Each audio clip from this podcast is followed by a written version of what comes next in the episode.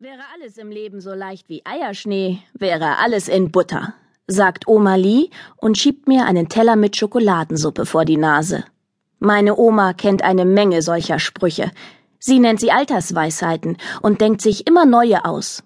Ich find's lustig. Sie reicht mir einen Löffel und wünscht mir guten Appetit.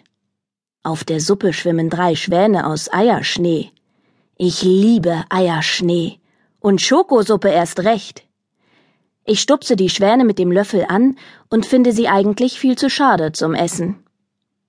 Heute ist Dienstag und dienstags ist Oma mit Kochen dran, wenn ich aus der Schule komme. Mama hat ihren langen Tag. Vormittags gibt sie Yoga-Unterricht für Hausfrauen an der Volkshochschule und nachmittags arbeitet sie im Café Plüsch, das ihrer Freundin Petra gehört. Meistens kommt sie an solchen Tagen erst spät abends nach Hause, aber das macht nichts. Oma Lee ist ja da. Und bei Oma Lee gibt's immer das zu essen, was ich mir wünsche. Schokoladensuppe mit Schwänen zum Beispiel.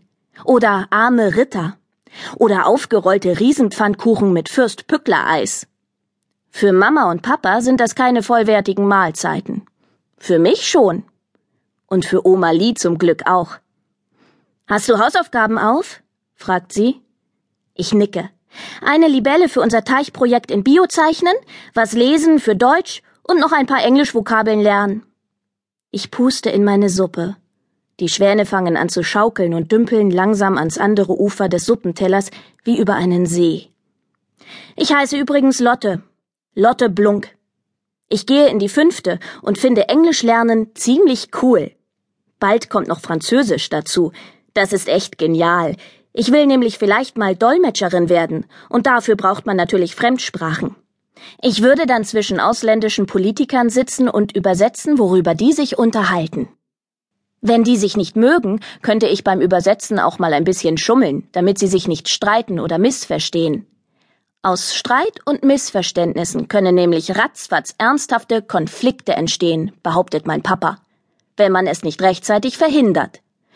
Und wer weiß, wie viele Dolmetscher schon einen ernsthaften Konflikt verhindert haben, nur weil sie beim Übersetzen mal ein bisschen gemogelt haben. Aber möglicherweise werde ich sowieso lieber Flugzeugmechanikerin oder Konditorin für ungewöhnliche Torten. So ganz habe ich mich noch nicht entschieden. Oma steht neben mir und wartet darauf, dass ich fertig werde. Sie wippt mit dem Fuß. Geduld ist nämlich nicht gerade ihr zweiter Vorname. Ich muss gleich noch mal in den Laden, sagt sie. Kommst du allein zurecht? Klaro. Oma gehört eine Boutique für Damenmoden in der Stadtpassage. Sie hat die Boutique Madame Pompadour vor einem halben Jahr vermietet und wollte sich anschließend zur Ruhe setzen, aber irgendwie hängt ihr Herz immer noch an dem Laden. Ab und zu guckt sie nach, ob alles läuft, oder sie macht Urlaubsvertretung. Die Wohnung, in der wir wohnen, gehört auch ihr. Früher hat sie mit Opa Georg hier gewohnt, aber der ist schon lange tot. Papa wohnt nicht bei uns, weil er angeblich nicht mit Oma Lee unter einem Dach leben kann. Sie ist ihm zu dominant, hat er mal behauptet, obwohl sie seine eigene Mutter ist. Ich habe extra gegoogelt, was dominant heißt. Beherrschend, bestimmend. Jo, Spitze. Das trifft so ziemlich auf alle Erwachsenen zu, die ich kenne, ganz besonders auf Lehrer und Eltern. Papa soll sich mal nicht so anstellen, Vielleicht hat er aber auch nur Angst, weil Mama, Oma und ich emanzipierte Frauen sind. Von wegen drei gegen einen oder so. Emanzipiert heißt nämlich selbstständig und frei. Das habe ich auch gegoogelt. Vielleicht sind wir meinem Papa einfach zu frei. Oder drei Frauen sind ihm zu viel, weil er bei Abstimmungen überstimmt werden kann.